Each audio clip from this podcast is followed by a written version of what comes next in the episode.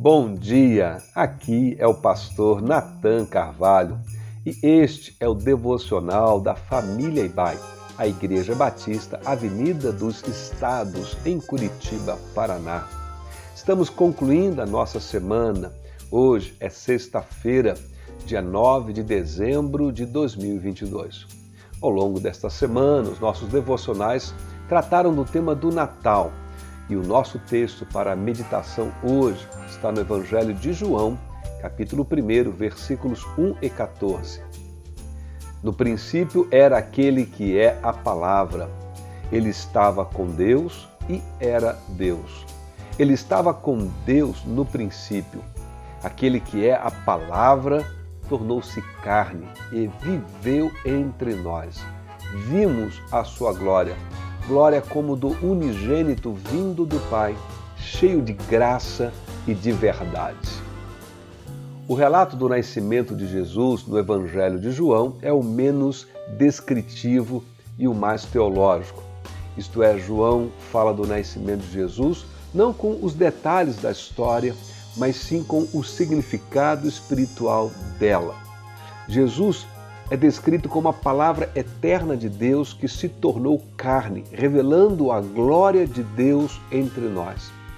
Esta foi a forma como o apóstolo João encontrou para nos falar sobre a natureza divina de Jesus e nos ensinar que Ele, Deus Pai, Criador do universo, vive em perfeita unidade em sua existência.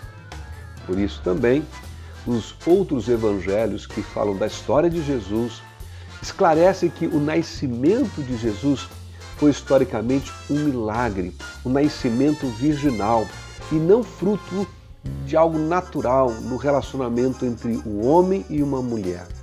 Por isso também o próprio Jesus certa vez afirmou: Quem vê a mim, vê o Pai, porque eu e o Pai somos um.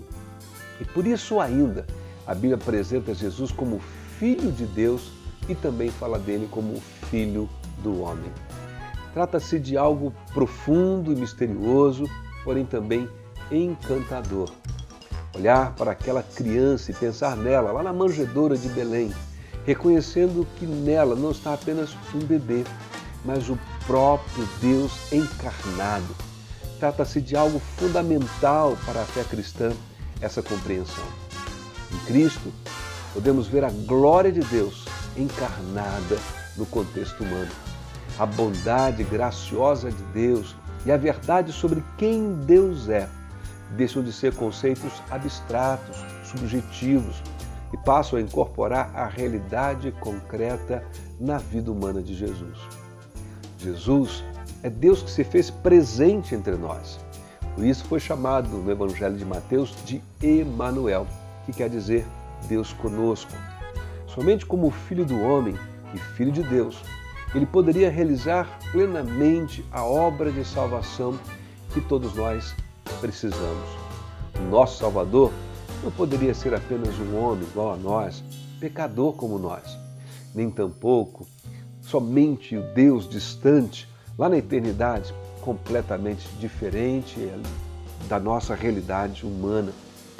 Podemos, portanto, invocar ao nosso Deus, revelado em Jesus Cristo, com fé e confiança, porque Ele é o nosso Salvador, que nos conhece e nos compreende como ninguém. Ele sofreu todos os dramas da vida humana, porém sem pecado.